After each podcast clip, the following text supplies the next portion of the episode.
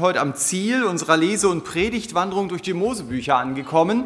Also wenn ihr mitgelesen habt durch die fünf Bücher Mose, dann würde sich der Nathanael oder ich sehr gerne auch für euer Feedback, wie man so schön sagt, interessieren. Wie ging es euch dabei, wenn wir so etwas wieder machen? Wie sollte man es vielleicht anders, ähnlich oder genauso gestalten?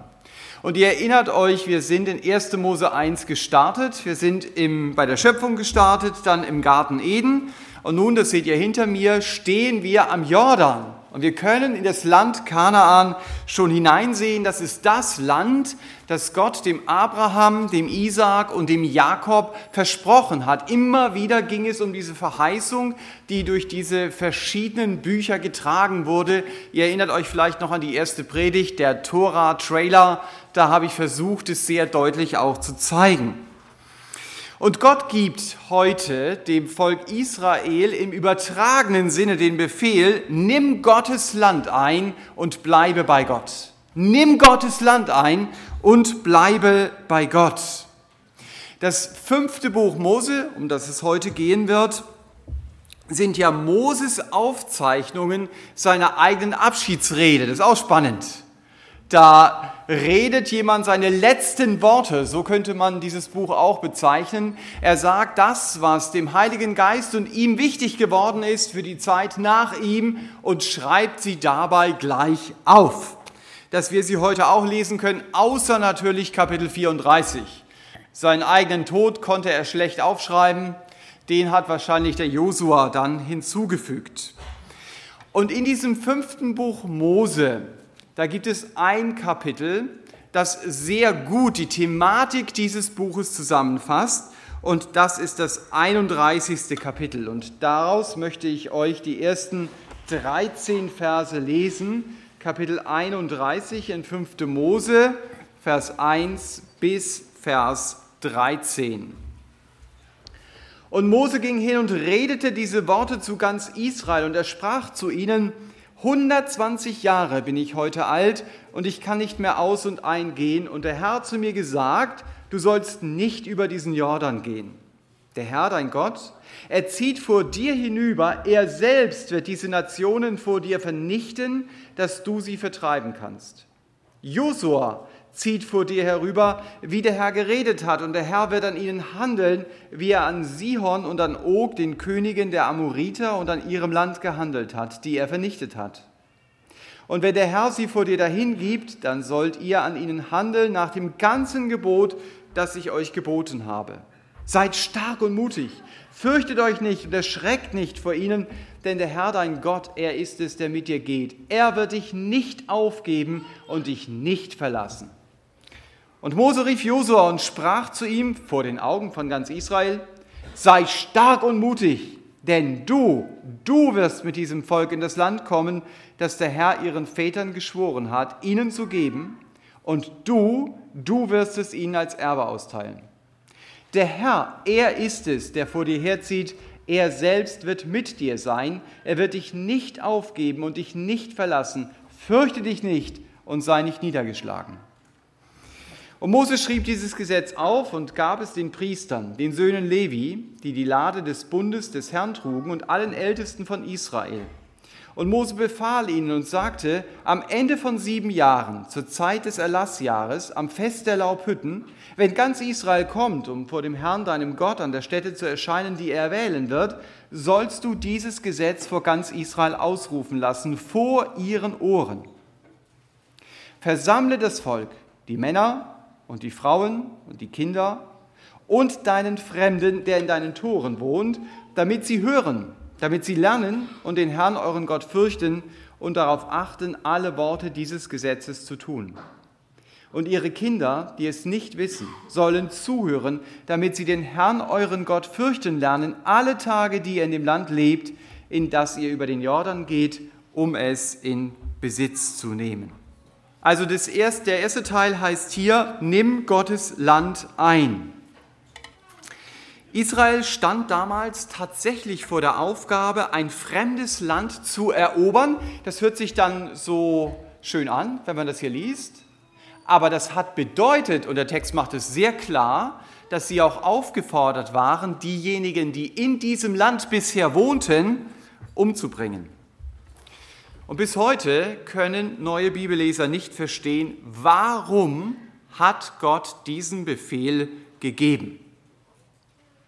Darum wird es natürlich auch heute Morgen gehen. Ich kann nicht an dem Text einfach so vorbeigehen, ohne über diese Frage zu sprechen. Und mir ist klar, wenn ich schon mal grundsätzlich der Bibel gegenüber kritisch bin, dann werde ich das auch nicht wirklich beantworten können. Warum befiehlt Gott, so haben wir es hier in diesem Text gelesen, vernichte und vertreibe? Und selbst wenn ich der Bibel vertraue, ein grundsätzliches Vertrauen der Bibel gegenüber da ist, fällt es mir trotzdem schwer. Warum hat Gott das seinem Volk so befohlen? Manchmal, wenn man so schwierige Stellen hat, nicht nur manchmal, sondern immer, muss man sich fragen, was ist überhaupt klar? Dass man irgendwie eine Klarheit in diese Stelle bekommt. Man findet heraus, was ist unklar, aber die Frage ist, was ist klar? Klar ist, dass Gott nicht willkürlich gehandelt hat. Schon in 1. Mose 15 sagt Gott, das Maß der Schuld des Amoritas ist noch nicht voll. Und die Amoriter, den Namen habe ich hier schon vorgelesen, sind eines von sieben Völkern, die auf dem Territorium wohnten, das Gott seinem Volk Israel versprochen hatte. Und hier heißt es jetzt, das Maß der Schuld ist noch nicht voll.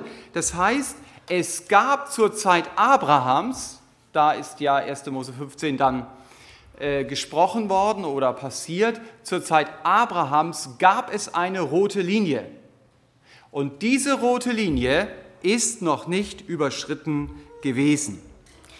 Du siehst an manchen Grenzen Schilder und auf diesen Schildern steht ab hier Schusswaffengebrauch. Und wenn du diese Linie überschreitest, dann musst du damit rechnen, von einer Kugel getroffen zu werden. Ab dieser roten Linie haben die Grenzsoldaten einen Schießbefehl. Und offensichtlich gab es das auch für die Sünde der Völker in Kanaan. Es gab diese rote Linie und wenn diese rote Linie überschritten ist, dann kommt Gottes Gericht. Das war die Botschaft die hinter diesem Text hier steht. Und in 1. Mose, äh, nicht in 5. Mose 18, das habt ihr dann auch gelesen, äh, da redet Gott über diese rote Linie. Er sagt, Israel soll es nicht lernen, Sohn oder Tochter durchs Feuer gehen zu lassen. Das heißt, Sohn oder Tochter zu opfern. In 2. Könige 3, Vers 27 erleben wir tatsächlich mit, wie der König von Moab genau das tut. Wie er seinen Sohn den Göttern opfert, um eine bestimmte Entscheidung von den Göttern zu erzwingen. 5. Mose 18 sagt auch, das Volk Israel soll von den Einwohnern Kanaans nicht lernen zu wahrsagen. Das war also gang und gäbe. Sie sollen es nicht lernen, Magie zu betreiben. Sie sollen es nicht lernen, Tote zu beschwören, also zu hören, was wird meine Zukunft sein, indem ich spiritistische Sitzungen veranstalte. Das heißt, Okkultismus war in Kanaan gesellschaftsfähig. Das war Teil ihres Lebens gewesen. In 5. Mose 18, Vers 12 steht, um dieser Gräuel, also man könnte übersetzen, um dieser abscheulichen Sünde wegen, treibt Gott diese Völker aus dem Land. Und das macht Gott nicht mit einem Blitz, der vom Himmel kommt, sondern er benutzt dazu sein Volk Israel, sozusagen als Werkzeug. So wie bei der Sinnflut ein Gericht Gottes über die Bosheit der Menschen kam, so kam bei der Landnahme Kanaans ein Gericht über die Sünden der Völker, die dort wohnten. Das war Gottes schreckliche Konsequenz für die Sünde, weil diese Völker die rote Linie überschritten hatten. Übrigens, Gott wird ganz genauso konsequent auch mit seinem eigenen Volk Israel umgehen. In 5. Mose 28, 29, 30 habt ihr gelesen, was diese rote Linie ist. Und Gott sagt, wenn ihr diese rote Linie überschreitet, dann werde ich euch richten. Diesmal ist natürlich Israel nicht selbst das Werkzeug, sondern Assyrien und Babylon ist das Werkzeug. Wir haben diesen Gedanken auch im Neuen Testament. Auch dort gibt es rote Linien. Zum Beispiel in Apostelgeschichte 5 bei Ananias und Sapphira und auch bei einigen Christen in Korinth. Die verlieren ihr Leben, die erleben die Schusswaffe des Gerichtes weil sie eine rote Linie überschreiten. Johannes nennt das in seinem Brief die Sünde zum Tode. Also eine Sünde, die zum Tode führt, weil hier eine rote Linie überschritten ist. Wenn wir nochmal auf das Land Kana anschauen, diese Nationen sterben also zuerst für ihre Sünde. Das zeigt, wie schrecklich Sünde ist. Sie sterben aber auch, weil Israel sich nicht anstecken sollte. Das war Gott sehr bewusst, dass sein Volk sehr schnell dazu neigt, Dinge zu lernen. Und auch Dinge zu lernen, die nicht gut sind. So heißt es hier ja, du sollst von ihnen diese gravierenden Sünden nicht lernen. Der Tod dieser Götzendiener sollte also in zweiter Linie auch ein Schutz für Israel sein, nicht selbst wieder diesen Götzen zu dienen. Können wir sagen, okay, das haben wir verstanden. Die Frage ist natürlich, 5. Mose 31, was macht denn das jetzt mit mir? Hat das dann für mich heute irgendeine Relevanz? Denn mein Auftrag ist es ja offensichtlich nicht, irgendwelche Völker zu vernichten. Aber es ist Gottes Auftrag für mich, wieder Land in meinem Leben einzunehmen. Israel kam ja aus der Wüste. Und das Leben in der Wüste kann man damit vergleichen, ich gehöre zu Gottes Volk, das waren sie ja, aber im Wesentlichen drehe ich mich um mich selber. Es geht mir um meine Anerkennung, es geht mir um meine Bequemlichkeit, es geht mir um meine Sicherheit. Um eine Sache geht es mir nicht, es geht mir nicht um Gottes Ehre. Weil es geht mir um mich selber. Dabei kann Leben in der Wüste im übertragenen Sinne sehr bequem sein. Ich komme in die Gemeinde zum Zuhören, zum Kritisieren, was die Leute alles falsch machen und was in der Bibel ganz anders steht. Aber dass der Herr Jesus mich befreit hat, um anderen Menschen seine Liebe zu zeigen, um anderen Menschen zu dienen, das ist für mich eine Plapperwahrheit. Aber das ist keine gelebte Wirklichkeit in meinem Leben. Und deswegen ist geistliche Wüste, egal wie ich es empfinde, immer auch geistliche Dürre. In der Wüste ist Gott für mich der Erfüllungsgehilfe zu meinem Glück. In der Wüste geht es mir darum, das Wichtigste ist, dass es mir gut geht. Und Kanaan, so wird es ja manchmal äh, versucht zu deuten, sei der Himmel, ist ganz sicher nicht der Himmel. Weil es im Himmel keinen Kampf mehr gibt. Aber in Kanaan gibt es Kampf. Auch in Gottes verheißenem Land wird es bestimmte Lebensbereiche geben, die sind noch in der Hand des Feindes. Das ist hier sehr offensichtlich. Aber das Faszinierende ist, dass Gott verspricht, ich werde diese Nationen aus diesem Land vertreiben. Ein paar Kapitel zurück, in Kapitel 7, 5. Mose, haben wir gelesen, dass Gott sagt, ich werde sie nach und nach vor dir hinaustreiben. Du wirst sie nicht schnell vernichten können, damit das Wild des Feindes sich nicht gegen dich vermehrt. Das Wild des Feldes heißt es, sich nicht gegen dich vermehrt. So macht Gott es bis heute. Er allein ist in der Lage, Sünde aus meinem Leben zu vertreiben, wirklich zu vertreiben. Aber das ist ein Prozess. Und da, wo die Macht der Sünde in meinem Leben weichen muss, will Gott mir helfen, sein neues Leben sichtbar werden zu lassen. Und dabei macht Gott nicht zehn Baustellen in deinem Leben gleichzeitig auf. Das würdest du gar nicht verkraften. Dann würden sich die Bereiche, in denen die Sünde zurückgedrängt wird, sehr schnell mit Ersatzbefriedigungen füllen. Die sehen zwar besser aus als die alte Sünde, Aber sie gehen trotzdem an dem großen Ziel vorbei. Gott will die Erfüllung meines Lebens sein. Dann nehme ich irgendwelche anderen Dinge, die ich an diese Stelle setze. Und deshalb vertreibt Gott diese sündigen Nationen in meinem Leben nicht schnell, aber gründlich. Und diese Nationen, die heißen dann nicht Hethiter, Amoriter, Jebusiter, die heißen dann vielleicht Eifersucht, Wutausbrüche oder sexuelle Unmoral, Rechthaberei, Stolz, Genusssucht, Habsucht und so weiter. Das sind die Dinge, von denen ein Land besetzt sein kann. Und das sind die Bereiche, und das ist die gute Botschaft, die Gott in meinem Leben verändern will. Und es ist wichtig, dass ich Hilfe brauche, um mich nicht länger von diesen Charaktersünden beherrschen zu lassen und dass ich diese Hilfe eben nicht bei mir selbst suche. Das machen diese Verse auch sehr deutlich.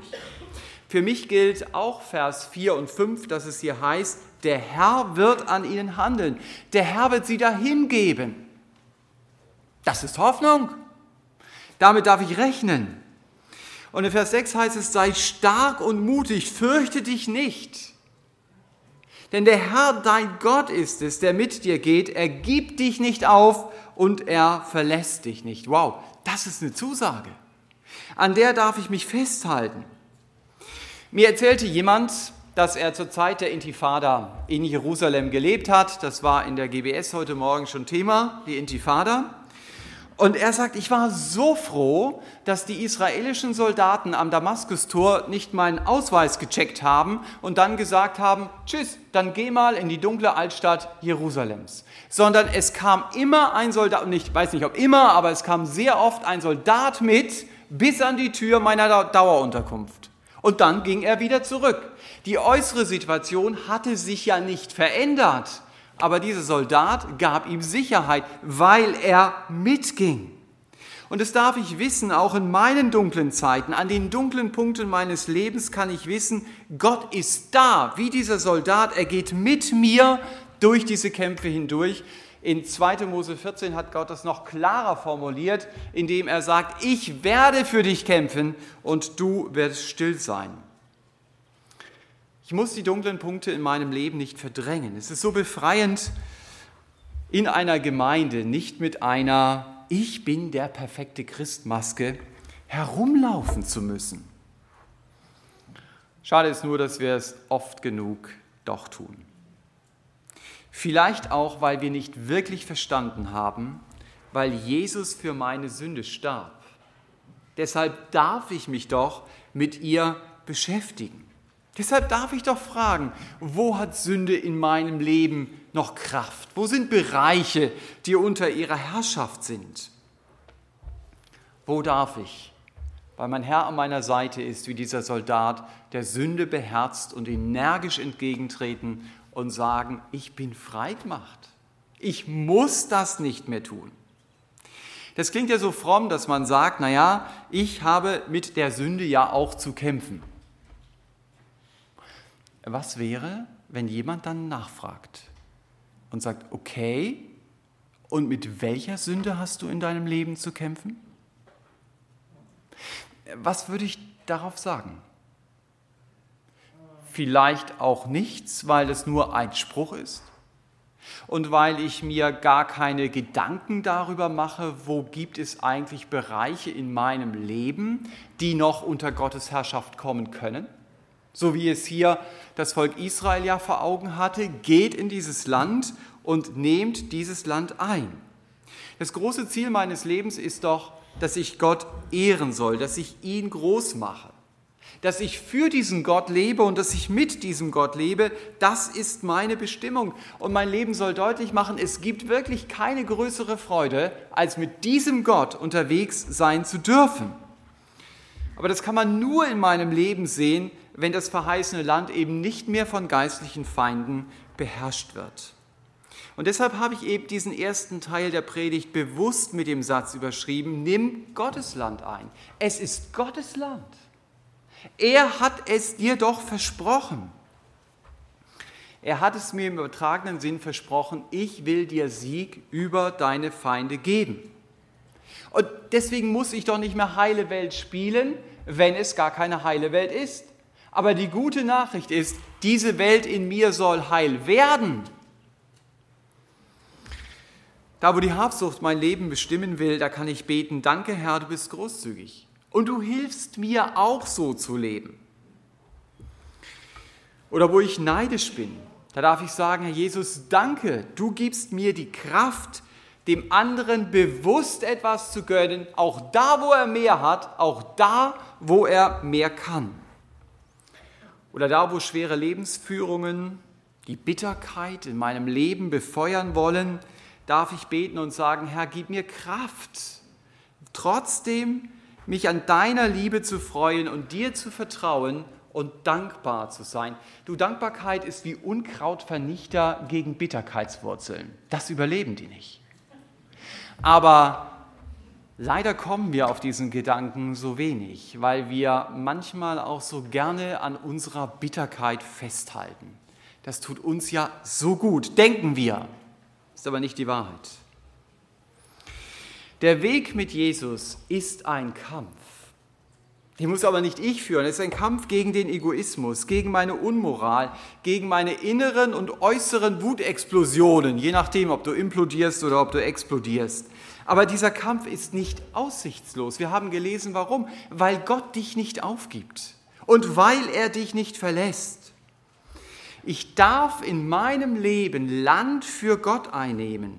Gott wird später in Josua 1 anknüpfend an dieses Wort sagen, jeden Ort, auf den deine Fußsohle tritt, den habe ich dir gegeben. Was heißt denn das praktisch? Da gibt es Bereiche in deinem Leben. Ich muss immer die Anerkennung haben zum Beispiel und da sagst du, da trete ich jetzt drauf.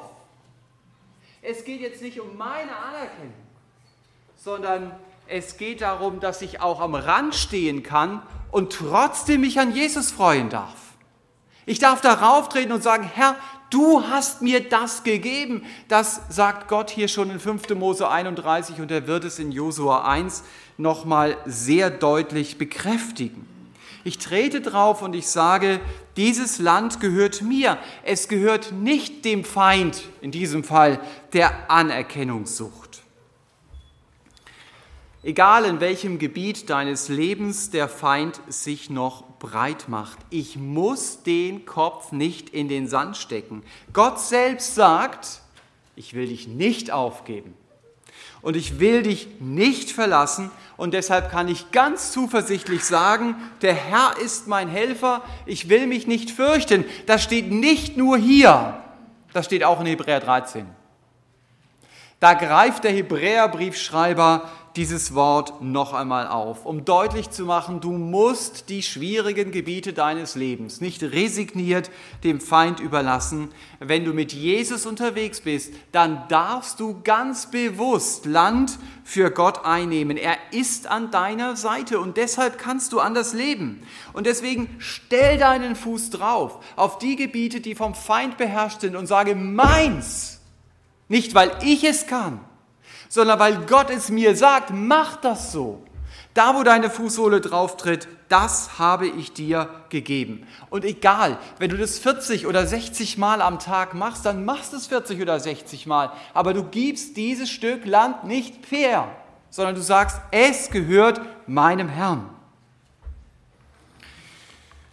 Auf welches Gebiet in deinem Leben wirst du heute deinen Fuß setzen? Das ist ja die praktische Anwendung. Es kann sehr hilfreich sein, dass du das auch vielleicht mal bewusst mit jemand anders machst, dass du vielleicht mal auf Mitarbeiter des Gebetsdienstes nachher hier zugehst, die gerne im Gebet dabei sind, wenn du den Entschluss fasst und sagst, da gibt es ein Lebensgebiet, das, das gehört Jesus und trotzdem leben da Feinde. Aber ich will ganz bewusst meinen Fuß draufsetzen und sagen, meins, weil Jesus mir das so sagt. Die Predigtüberschrift heißt ja, nimm Gottes Land ein und bleibe bei Gott. Und deshalb komme ich jetzt zum zweiten Teil der Predigt, die aber kürzer ist. Bei Gott zu bleiben, das war so im ersten Teil des Textes dem Mose auch schon wichtig. Was ich bis jetzt, worauf ich gar nicht eingegangen bin, Mose übergibt ja hier die Leitung an den Josua, der wird sein Nachfolger. Und dabei betont Mose in Vers 3, der Herr dein Gott zieht vor dir vorüber. Das ist sehr entscheidend.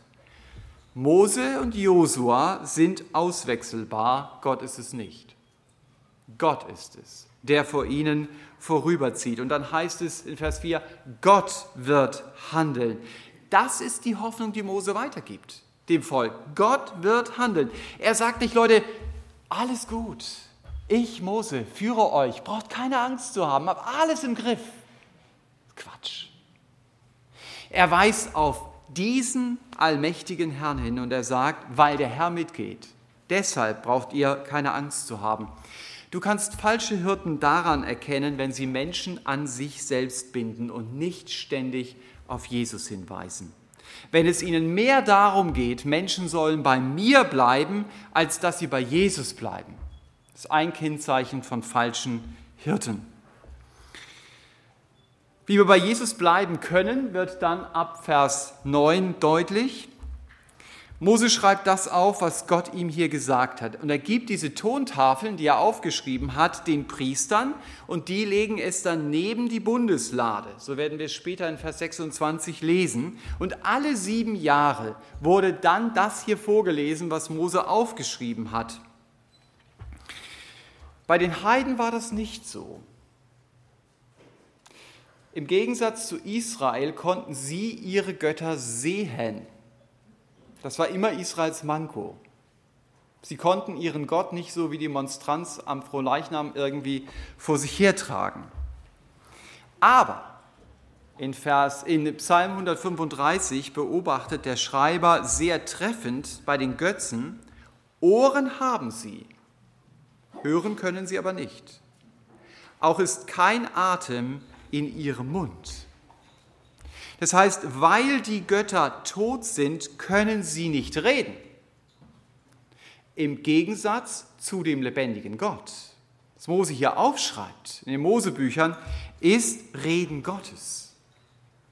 Manche Leute sagen, weißt du, ich würde es mir wünschen, Gott einmal richtig reden zu hören. Weißt du, so hörbar, akustisch.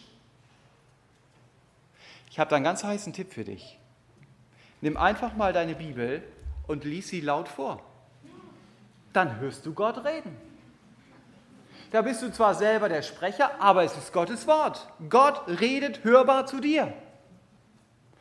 Und das ist, was Mose versucht ihnen hier auch sehr deutlich zu machen.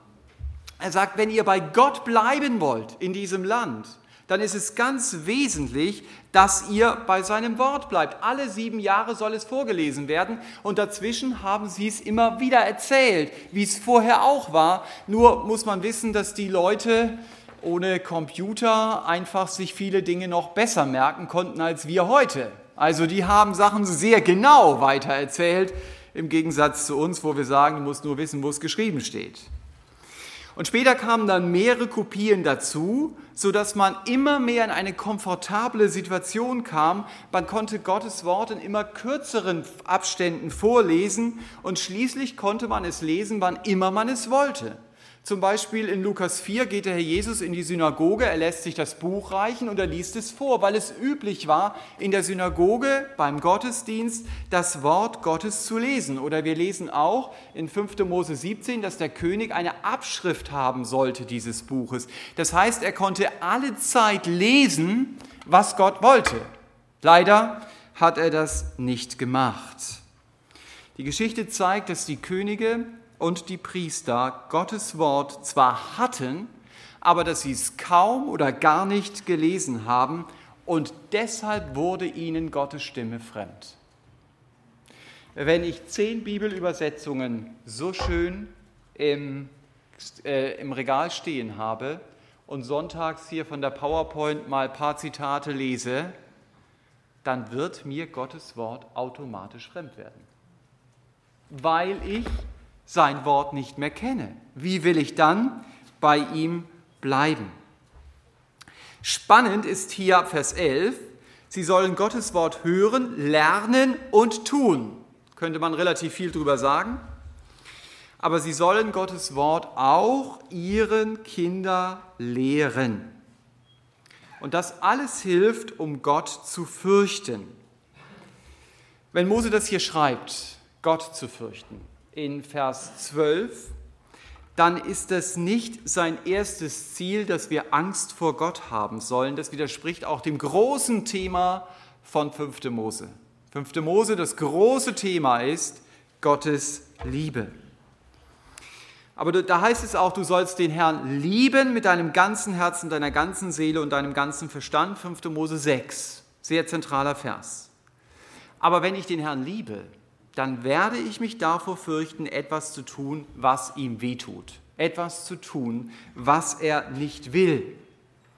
Psalm 119 sagt es so treffend, ich habe dein Wort in meinem Herzen verwahrt, damit ich nicht gegen dich sündige.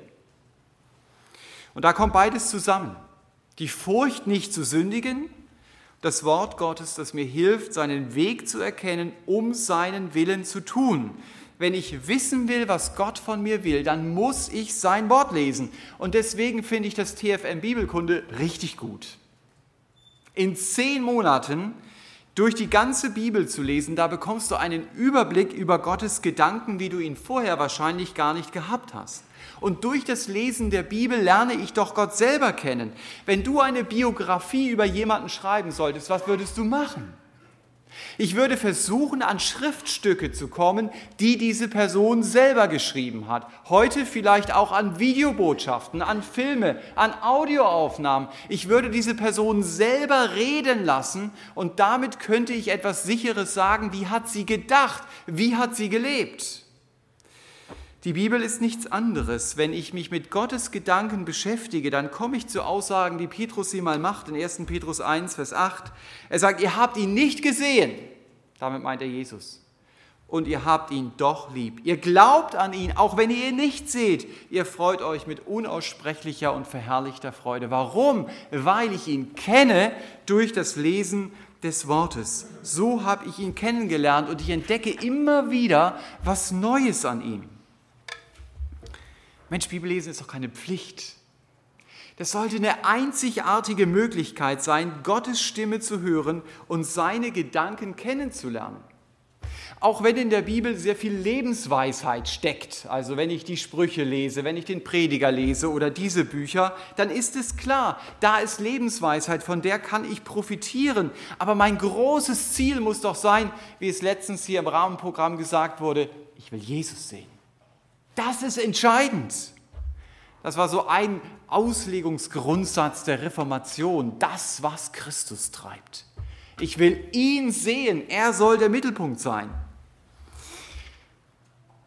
Ich lebe in einem Umfeld, in dem alles andere wichtig ist, aber ganz sicher nicht Gottes Wort. Und deshalb ist es so entscheidend, dass Gottes Wort die Leuchte ist auf meinem Weg und nicht nur mir. Gott denkt, so haben wir es hier gelesen, ganz besonders an die Kinder. Wenn wir unseren Kindern Gottes Wort nicht wichtig machen, wer soll es dann tun? Und wenn ich wir sage, dann meine ich nicht nur die Eltern. Ich meine auch jeden Mitarbeiter im Kinderdienst. Es ist eine ganz große Aufgabe, Gottes Wort den Kindern weiterzusagen.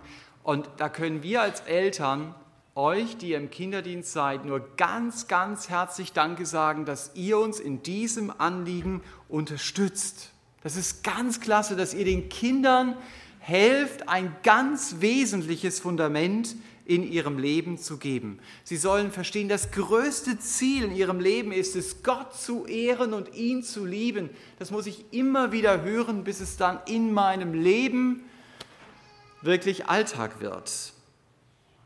Ich habe vor ein paar Wochen einen Vortrag gehört von Albert Moeller.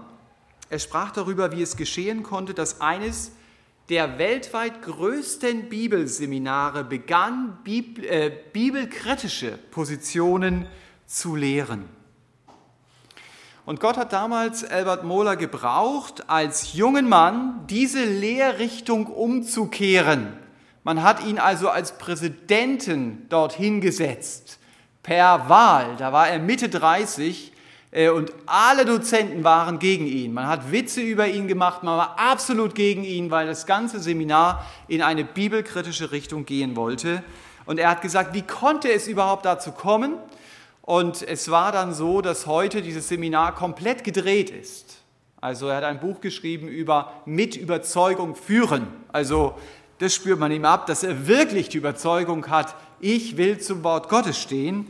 Und er sagt, einer der Punkte, die Ursache für den Abfall von der Bibel waren, wir glaubten zu wissen, was unsere Kinder dachten, aber wir haben uns geirrt. Die bibelkritischen Gedanken konnten in ihnen ein Echo finden, weil wir unsere Kinder nicht nachhaltig aus dem Wort Gottes gelehrt haben. Um es mit unserem Text zu sagen, sie haben nicht das getan, was Mose ihnen hier im Auftrag Gottes sagt. Und deshalb lass deine Kinder Gottes Wort hören. Lies es ihnen vor, rede mit ihm, mit ihnen über Gottes Gedanken.